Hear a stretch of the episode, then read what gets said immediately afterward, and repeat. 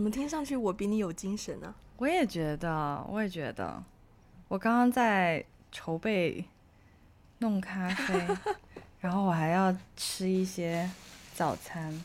请请问一下，上周是上周是你喝酒吗？对啊，我不太记得了。上周 hangover 的是我。哦，这周这周是我了，是你。可是你听起来还蛮精神的。这都是装的呀。所以昨晚喝了多久？多少？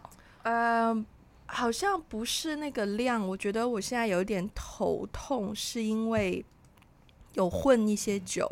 嗯，哦，OK。所以现在微头痛。然后我今天早上，我今天早上，我觉得我的生，我觉得我的生物钟其实已经，我七点多就醒了。Actually，我四点多醒了一次。然后七点多又醒，可是这两个时间都不是我设的闹钟，我闹钟是九点，所以我醒来我还蛮佩服自己，就是平日的这个生理时钟的效果，嗯，有有发挥一些作用，嗯，我昨天是很报复，首先很报复性喝酒，这个是一定有的，因为昨天工作上就是，你知道当你。可能你已经熟悉了你的工作，对吧？就是你的工作的流程啊、内容啊。可是突然间有一天一个 case 来了之后呢，就让你需要有一点点跳脱你工作的舒适圈去去处理一些你不那么舒适 deal with 的东西。然后，嗯、可是可是就不单是一件这样子的东西，就是昨天大概有四五件这样子的东西同时发生，而且是 unexpected 的发生，就是意料之外。所以我本来以为。昨天礼拜五是可以是一个轻松的工作日，谁谁知道从早上的电话开始，从九点的电话开始就一路延伸到下午大概五六点，然后对，所以我我下班之前，其实我中午之前我就开始已经很想要喝酒，然后刚好是约了同事们，就是我们昨天晚上就是我们 team 的人一起出去玩，所以我下班之后，我先回家放东西，然后去跟大家见面之前，我就自己先在家里，嗯，就是。已经喝了一罐啤酒，然后去 get my、嗯、get myself prepared，先准备好，okay, okay. 然后去到之后，去到之后就直接放开了，嗯，对。然后我们昨天晚上有去唱唱 K，That's why 我、嗯、我觉得我今天的声音有那么一丢丢的，嗯嗯，小沙哑，对。但是啊。你知道我昨天唱 K 的时候，我真的想到你耶！我真的在想，我什么时候可以跟艾菲一起去唱 K？你知道吗？我今天晚上要去唱 K。哦，因为哎，对我们我们我们有没有一起唱过 K？有，但是高中同学在的时候，很多年前了。高中了很多年前了。我跟你重新就是重新认识之后，好像没有过，好像没有啊，真的没有啊。对啊。对啊，我之前很想跟你去唱 K 的原因，就是我到香港之后，我去唱 K，百分之七十五的歌都是英文歌，就是我很少可以那种。Oh. 对，然后那个 vibe 也不对，就你很少可以放肆大唱，比如说梁静茹，就是就你很少能唱你自己。那种有情绪的歌，因为英文歌都是那种很高昂或者是很嗨的，很嗨的。然后，如果虽然说我朋友们会讲中文的，我点中文歌他们也 OK，可就是那个 vibe 就会瞬间就荡下来，就变得很对，所以就所以就只能全程嘶吼，然后 然后吼到吼到最后就变成这样。嗯，但是我昨天我昨天还蛮开心的，昨天晚上。是蛮开心的，而且我我也是因为疫情，又是 again 很久没有这样一年没有这样子放肆的引昂高歌，是引昂还是引吭高歌？那个成语，引吭成语事情真的不要问我，我是一个没有文化的人。Oh. 对啊，然后对我我我觉得我也我也感感慨自己，就是我昨天对我昨天对自己有了一个很深刻的认识，就是呢，我发现我的大脑哈。就假如我的大脑是电脑的，嗯、我用电脑的 term 来解释的话，我的大脑是那种就是呃记忆体，就是存储空间可以很大，嗯，就是我的电我的我的我的大脑的构造就是存储空间很大，可以吸收很多新知，可以装很多东西。但是我的 CPU 就是我的处理器，嗯，可能比较老、比较小、比较旧、比较慢。所以我输出就会，呃，很容易到达一个输出不了，就是电脑故障、卡顿什么的。嗯，昨天就是 exactly 这样的事情，就是突然间很多很多新的东西我要去 process，但是我的 CPU process 来不及，因为它比较慢。但是又很有些事情就是你及时要输出，嗯，所以到了中午吃饭的时候，我就开始有点卡住在那里。就是与人相处的时候，大家就就会就会觉得，哎，为为什么问我问题，我我这么久都回答不上来的那种，就会开始出现这种故障。嗯，但是即便如此，不代表我的大脑没有在运转，它还是在运转，就是它的输出功能暂时就是挂掉了，关宕机。对，所以我觉得昨天昨天上班的时候就是 exactly 就是这样子，因为新的工作内容，我就大脑一直在 process process process，可是就是输出不了，没有办法与人沟通。然后，然后我当时就我是下午给你发的信息嘛，就跟你说今天想要怎么样录音，blah blah blah。然后我当时呢，因为我 process 不了，我就靠摄取咖啡因，希望可以让自己的大 CPU 重启一下。但是它其实并没有帮助到 CPU 的部分，它只是帮助到记忆体的部分。所以我依然是在很强烈的吸收各式各样的新知，但就是还是还是那个输出不了。所以我昨天就是很努力的用还剩一丢丢清醒的语言，就跟你去跟你讲，今天我想要怎么样录音，因为我有一些有一些东西想跟你分享。其中一个呢，就是我昨天有一个 moment，那个 moment 对我来说有点小神奇，就是我在滑 Instagram 的 Stories，因为 IG 的 Stories 要么就是公共账号你 follow 的，要么就是你的朋友嘛。嗯，然后呢，我发现我的 IG 账号比较多都是朋友，然后我就滑滑滑滑滑，嗯，有中文啦，很正常，然后有英文啦，然后滑滑滑，突然间突然滑到一个 Dutch 荷兰文，然后我发现哎。诶 But he is a friend，就他的确是，哦，还蛮好的朋友啊。然后滑滑就发现说，那感觉有点奇妙。就是我仔细一想，我现在的朋友圈就是滑滑滑，有我我我我我昨天有写下来，对，有 Dutch，有 Spanish，有 French，当然还有 Cantonese 和 Chinese。然后，嗯然后我就发现说，不单只是英文啊，I mean，然后我就发现说，哦，有一种。有一种自己就是真的跟不同的地区、国家、文化，嗯，connected 的感觉。就想想看，二十年前的 Wendy，如果二十年前的 Wendy 有有 Instagram 的话，她的 Instagram feed 不可能有这么多种语言。嗯，然后我我那一刻有一种就觉得给自己有一个嗯，不叫奖励吧，但就是给自己有一个有一个表扬，也不能叫表扬，但就是。就是给自己有一个 moment 在那边，嗯、觉得说 you've actually gone pretty far。对对对对，明白你的意思。嗯，Yeah，那个 moment 蛮奇妙的。嗯，我其实有蛮多东西想分享的耶，就是有有一些是我本来要跟你 update 的，嗯、然后另外一些是刚才你在说完这个点之后，我我有想到的一一一些一些一些瞬间。哎，我先我先我先讲一下你刚刚讲完那个瞬间好了，就是呢。嗯我的我的 Instagram 和我的 Facebook 就是划开的话，中文、英文肯定有。中文里面其实繁体、嗯、繁体中文的比简体中文的多，嗯。然后呢，日文、韩文的也很多。哦，对，嗯。天哪，我是日我是日韩挂的，但是我其实并看不懂。对。然后像欧洲的语言就真的是比较少了啦。嗯，对。然后我可能也是哦，还有泰文。嗯。因为我原来有一些朋友也是泰国人，然后呢，嗯、所以其实我在刷我的 IG 和我的 Facebook 的时候，我也很习惯去看一些，呃，我跟这个人是熟的、认识的，但是我完全不知道他那个 moment 发的东西是什么鬼。对，对，我就也很习惯去做这件事情。然后呢，那个我昨天前天打车的时候，嗯，然后我就听到，你你知道深圳有一些司机，他就是会，他有两部手机嘛。他一部手机用来接单，嗯、另外一部手机是他私人的手机。很多司机就喜欢，不是深圳啦，全全，我觉得全中国大陆都是这样。就很多司机喜欢开车，然后开开的就跟他的朋友啊，就讲几句啊，什么什么的。嗯、然后呢，昨天还是前天，我在坐一个车的时候，然后那个那个小哥看起来年年年纪应该比我们小很多，然后一边开车一边跟他的朋友在聊天，然后他讲的是潮州话，嗯、我一个字都听不懂。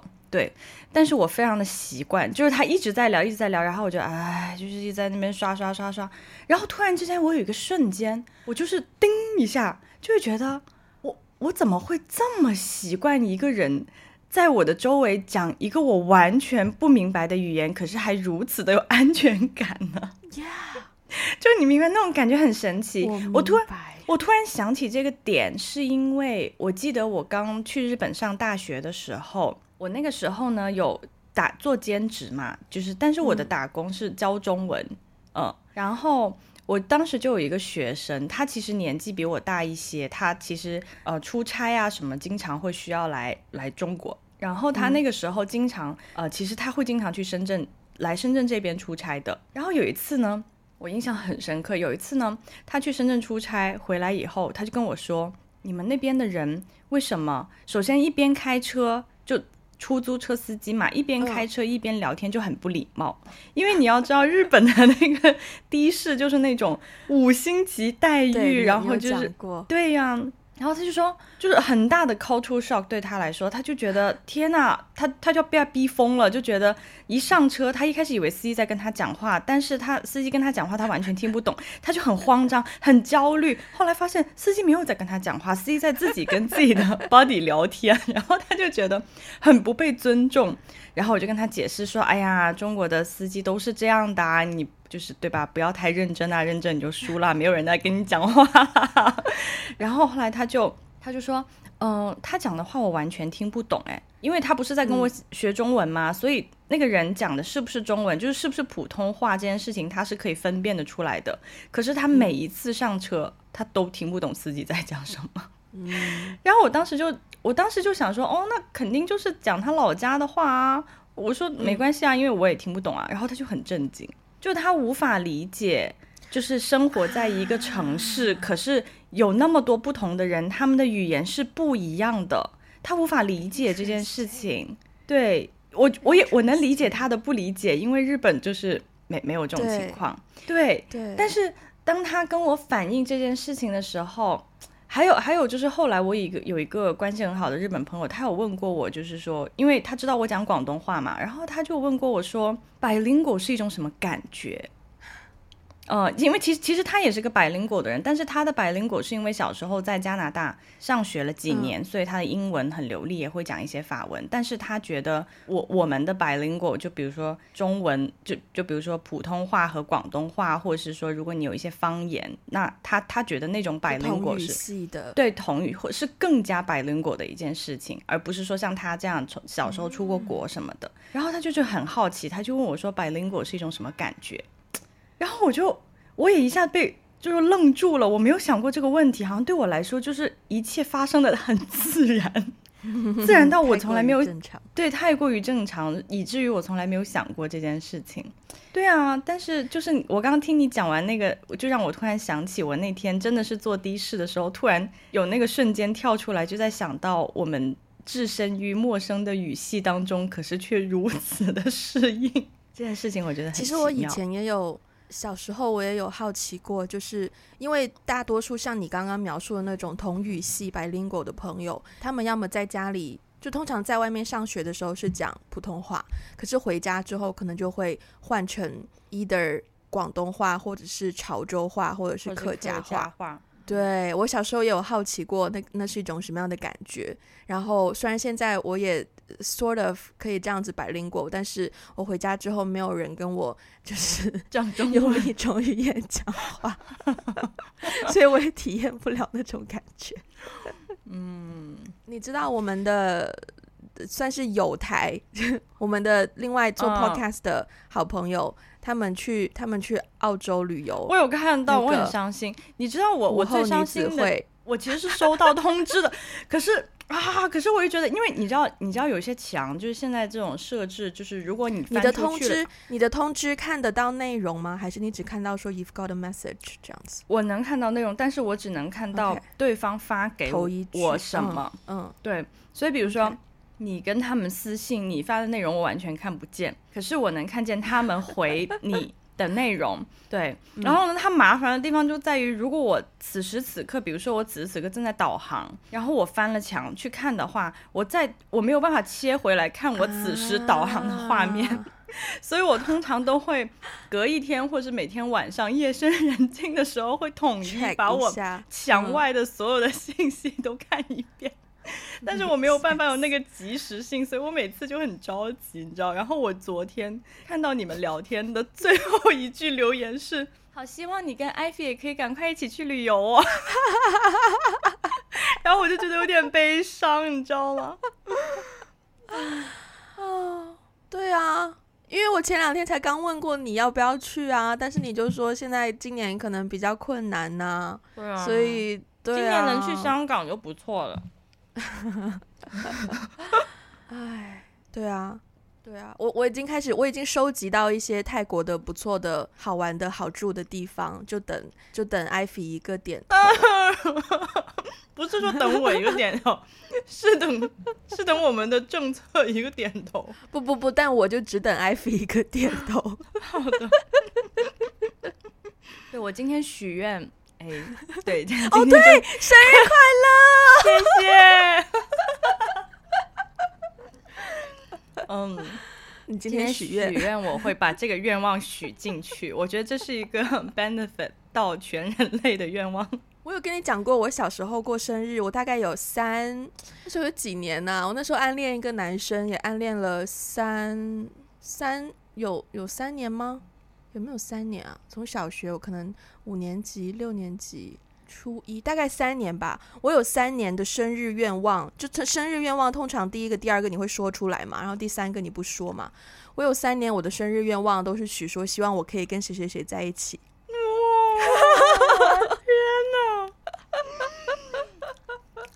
然后后来他短暂的实现了一下。OK OK，所以神灵听到了你的，还是给了 让你实现了一下下。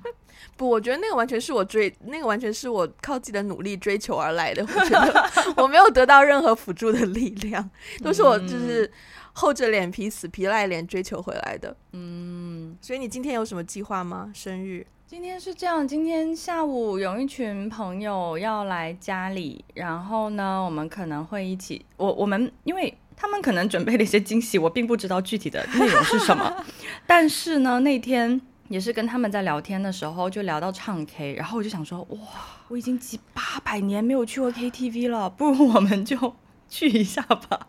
真的，对，所以今天晚上可能会可能会去一下 KTV，这样子也没有什么特别的。不用先订房吗？KTV 礼拜六应该很爆满吧？但是我想，嗯，不知道哎，因为现在疫情，其实这种娱乐场所都蛮萧条的。居然，But 有一件事情我要跟你 update。昨天，昨天晚上嘛，然后我爸妈跟我一起吃了个饭。从二十，我大概二十八岁以后，他们最经常说的一句话，嗯、就是真的是。然后吃饭的时候呢，就讲到啊，你知道吗？我我父母真的是 PUA 大神杀手锏，就是什么年纪的人呐、啊，就要干什么年纪的事情。我真的平均可能每 每个星期会听到一句这样类似，大概差不多这个意思的话。然后昨天晚上吃饭的时候呢，嗯、他又开始说，就说到我身边的一些。我的室友啊，我的同学啊，我以前现在的朋友啊，他们现在都在过什么样的一个生活，什么样的状态啊？然后父母一定会问，那他们这个工作可以赚多少钱啊之类的。对。然后因为我最近不是开始就是北京、深圳，可能就是要两边跑这样的一个状态嘛。然后我妈就说，嗯、她是用一种就是抱怨，然后或者是一种类似就是你怎么到现在这个年纪还不好好的生活？对，因为我们就聊到我其他同学，可能同同龄人，大部分人的状态就是已经陷入了那种上有老下有小 的中年人的生活状态，嗯、所以很多人，然后再加上背房贷、车贷，所以其实大部分人都真的是要一份比较高薪稳定的工作去维持这个生活嘛。嗯然后，嗯、然后我爸就说啊，那互联网公司挺不错的啊。我说，那你到三十五岁，搞不好你突然之间上有老下有小，被 lay off，被炒鱿鱼，然后你又背了那么多债务，那个时候真的就很很惨。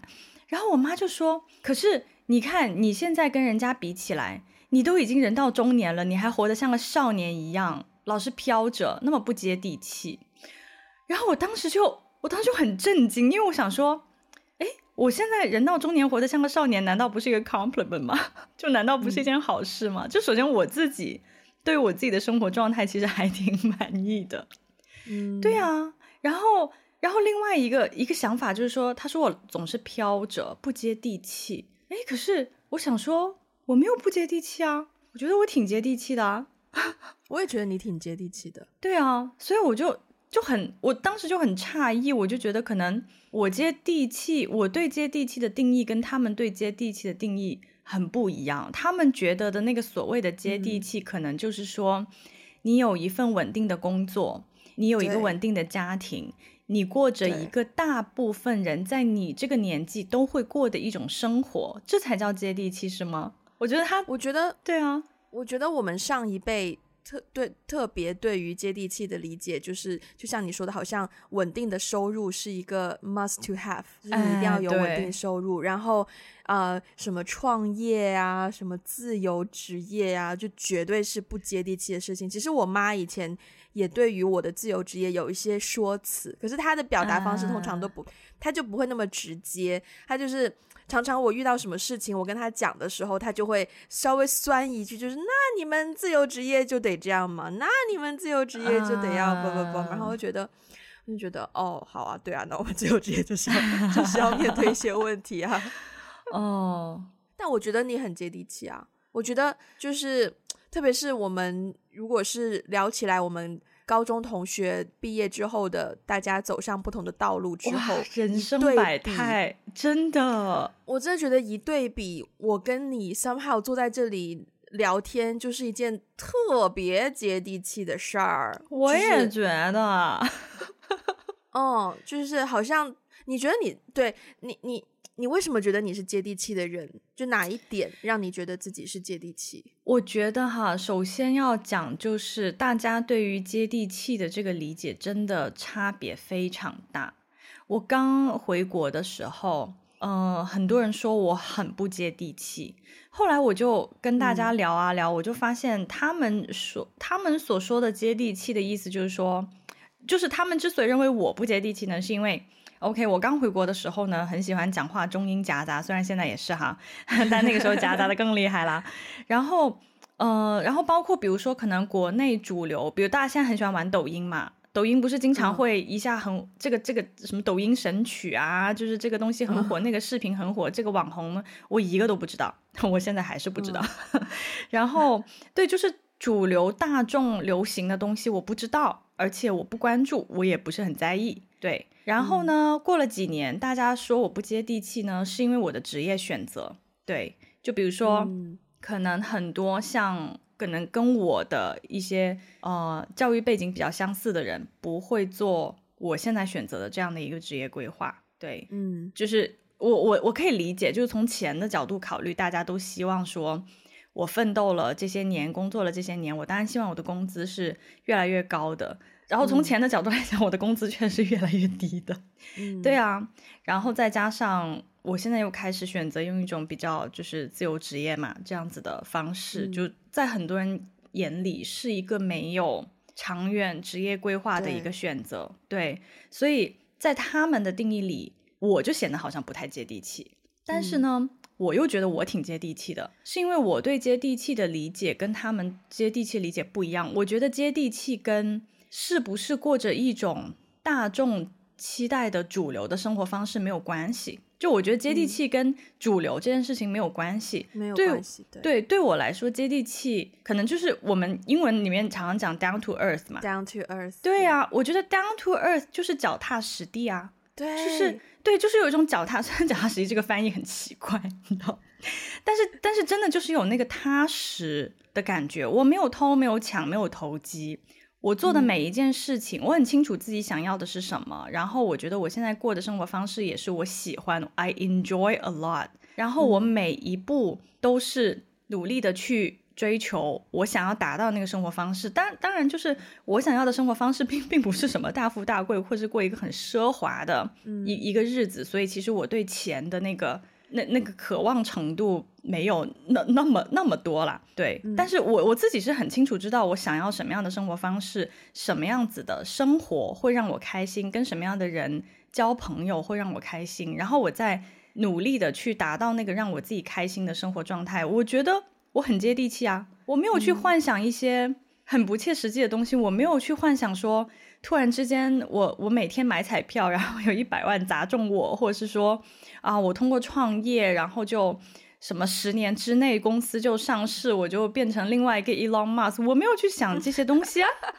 对啊，我觉得我相当接地气。嗯，对啊，所以其实我觉得我蛮接地气的耶。我觉得你的很多 concept 跟我对于接地气的理解是完全一样，就是脚踏实地是，嗯、呃。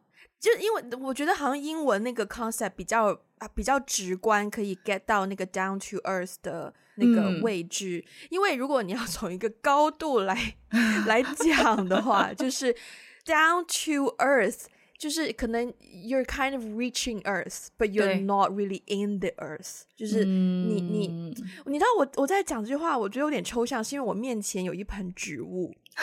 OK，嗯，这盆植物为什么它让我对于 down to earth 这个 concept 非常有共，就是非常想要提及它，是因为，嗯，首先这盆植物呢，它原本的它它前身是我的另外一盆植物，然后我另外一盆植物长得太疯狂了，我就把中间的一节剪下来，然后之前把它放在一个水那个那个花瓶里面水培，然后它那个根就慢慢长出来。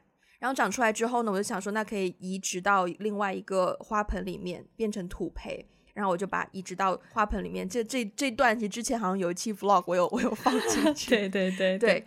然后呢，这个植物呢，这个是龟背啊。然后呢，它它的那个靠近土壤的部分呢，它就会开始长出，好像是呃，看上去像是根的东西，从的从从下面冒出来，然后。长一长，我就发现说，哎，那个好像真的是根的，因为它就是向着土壤的方向在长，versus 其他的叶子是向着就是天空的方向在长嘛。嗯，然后那个根长长长，哎，它还真的就延伸到土壤里面，就开始形成了一种抓地力的一个那个给给这个植物的支撑。嗯，然后后来呢，它长了一根这这样子的根长去土里面，后来它长了第二根这样子的根扎去土里面，然后我之前的那一盆植物是没有这种根长出来的。然后我觉得这一盆，我现在给你看一眼这个植物的根这一条啊，它就真的是先有这个植物，它后来才长出来，然后重新延伸回到土壤里面去，很扎根。这个就是 literally down, down to earth。earth 对，可是它它它它 down to earth，可是它的目的不是为了 down to earth，而是为了让上面的植物更稳固的往上长。对对对。所以我觉得这个 concept 就是完全 exactly what I want，就是 down to earth 不是为了让你回归到土壤里面，而是为了让你跟土壤有一个更紧密的接触、更牢固的抓地力，然后你这个植物可以更向上长得更繁茂，向上的延伸更有空间。所以我觉得，我觉得我自己此生，我现在是我人生中最 down to earth 的时时间段，因为小时候，特别是可能初中。高中的时候，我甚至都还蛮经常会幻想的，因为嗯，幻想的原因是因为小时候没有经历过什么样的挫折，就是特别是在学业啊、成绩啊这方面，你的成绩好，然后就会让你觉得你想要的东西你都可以拥有，所以就更加的往好了说，就是更加的敢对未来有一些想象。我曾经，我认真就是小时候我的我对自己的未来人生规划就是我要考，当时还叫北京广播学院，我要做播音员。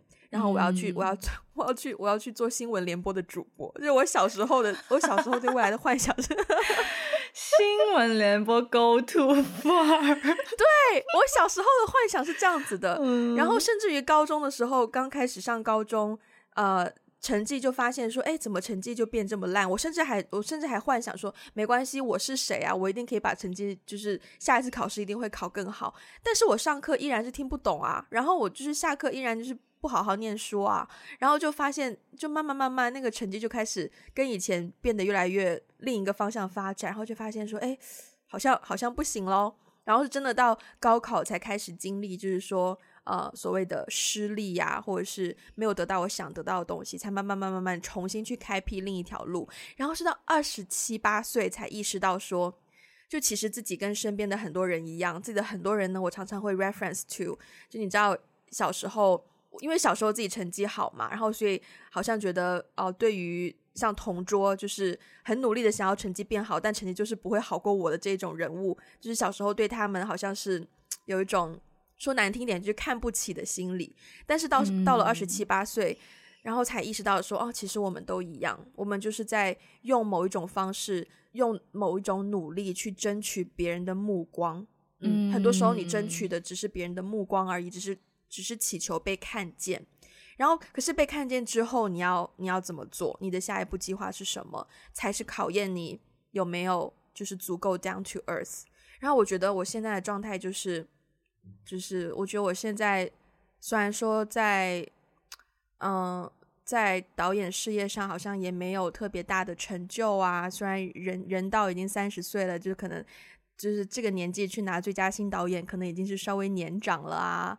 就好像，对，我觉得有一件事情是，好像这个这个这个年代，大家好像很追求那个那个词叫什么？就好追求什么？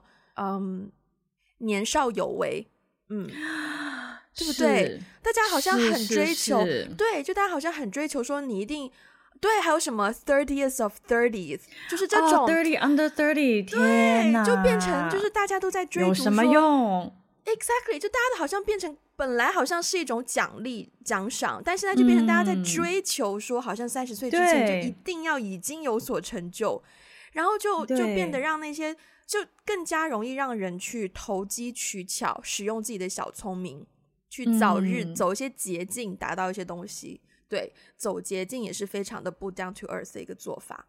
对。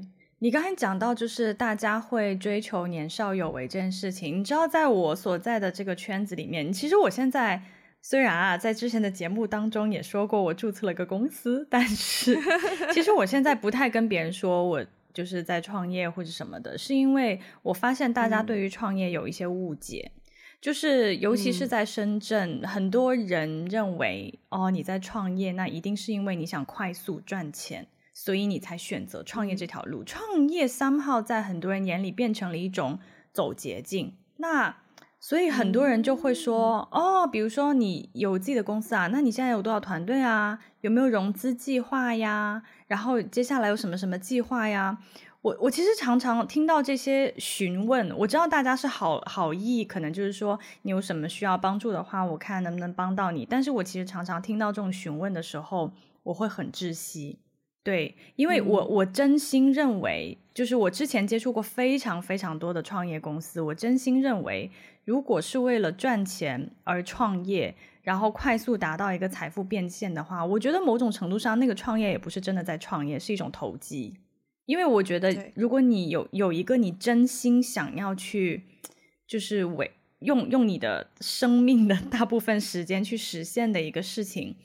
你是不可能，就是说创业几年以内，然后用财富快快速增长你的财富，然后达到一个什么什么样的地步？嗯、首先，那个东西很累；其次是那个真的是一种被资本控控制的一种，就是比较 typical 的创业的方式吧。我我是真的认为，这个世界上值得做的事情，嗯、真的是有很大的价值的事情，是不可能这么快可以做到的。嗯但凡很快可以做到的，或是很快可以赚到钱的，那大部分那个钱啊，可能就不是什么 很正当的收入来源。我是真的这么认为。这个世界上没有什么天下掉下来的馅饼啊，免费的午餐啊，没有这种事情。就如果大家想要短期内快速追求一种财富积累，或追求一种嗯很大的名声名名号，我我是觉得，那我很大程度上我会 doubt 这个事情。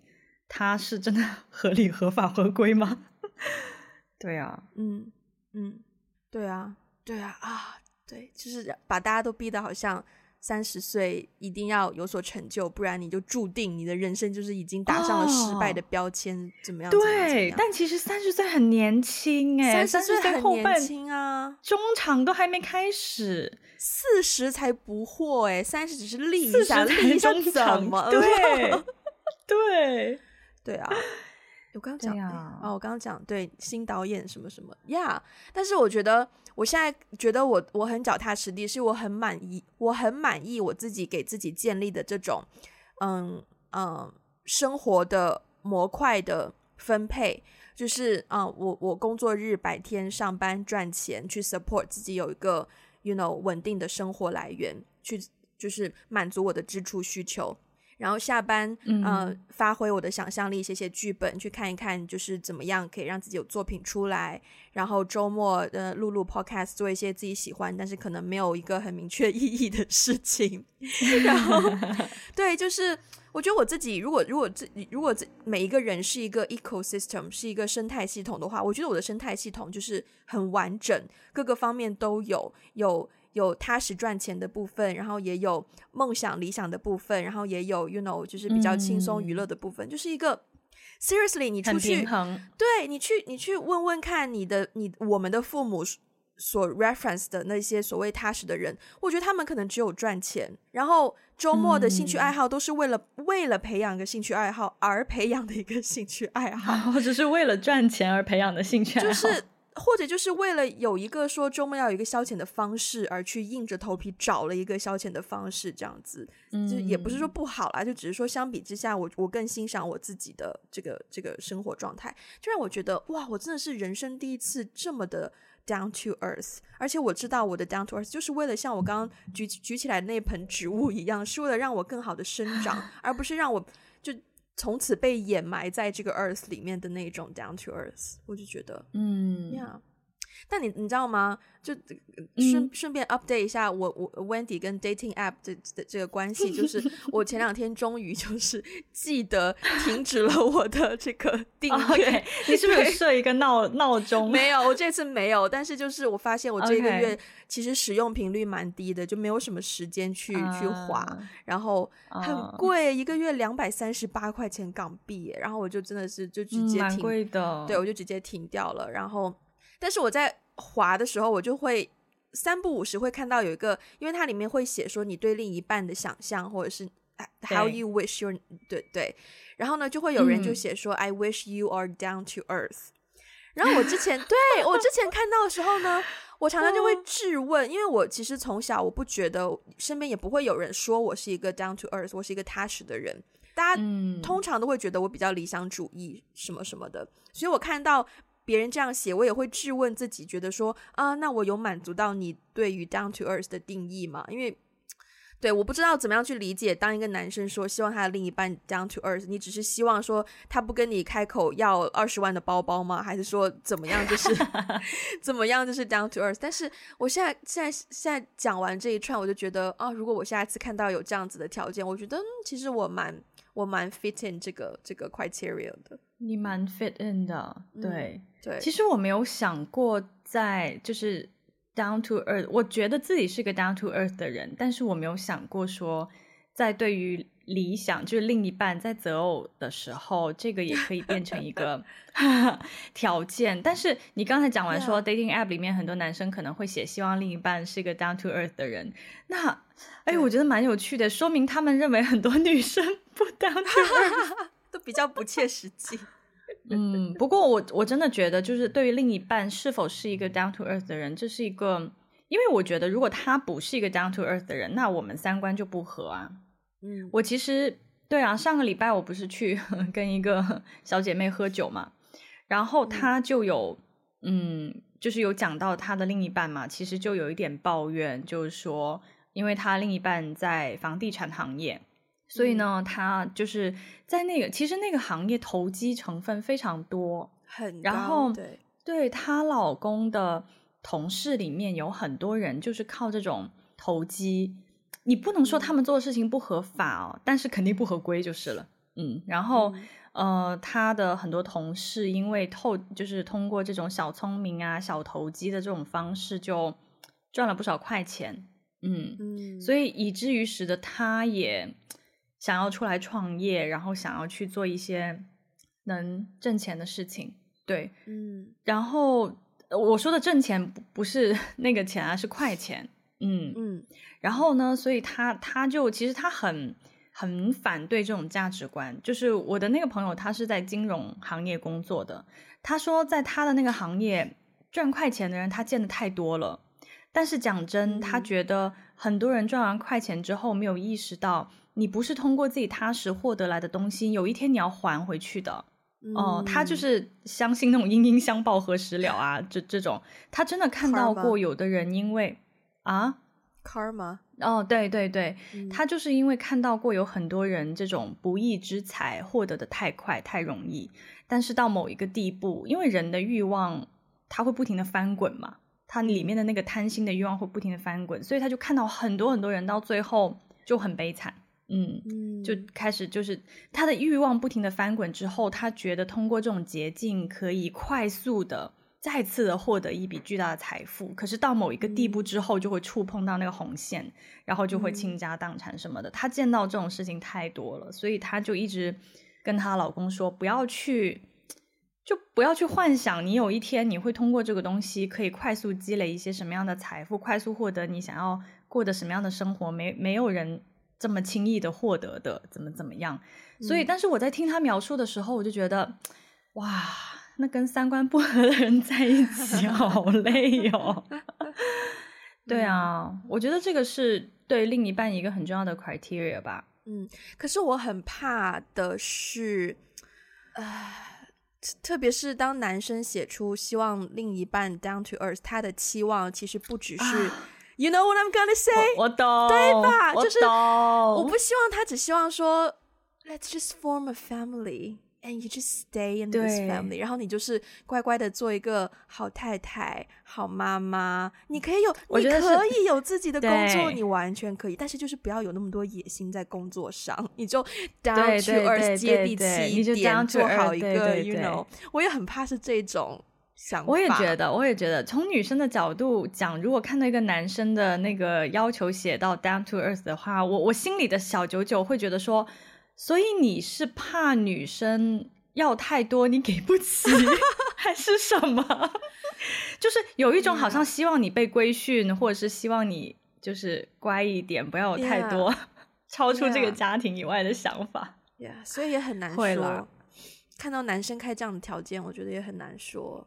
那你会希望对方，你会写出来吗？希望对方是一个 down to earth 的人。我不会写出来，我希望对方怎么样，因为我要 keep it open 啊。啊、uh,，对啊，我为什么要这么快 narrow down 我自己的选择？就是，嗯，因为有很多很多一个人可以有很多不同的特质吸引到我啊。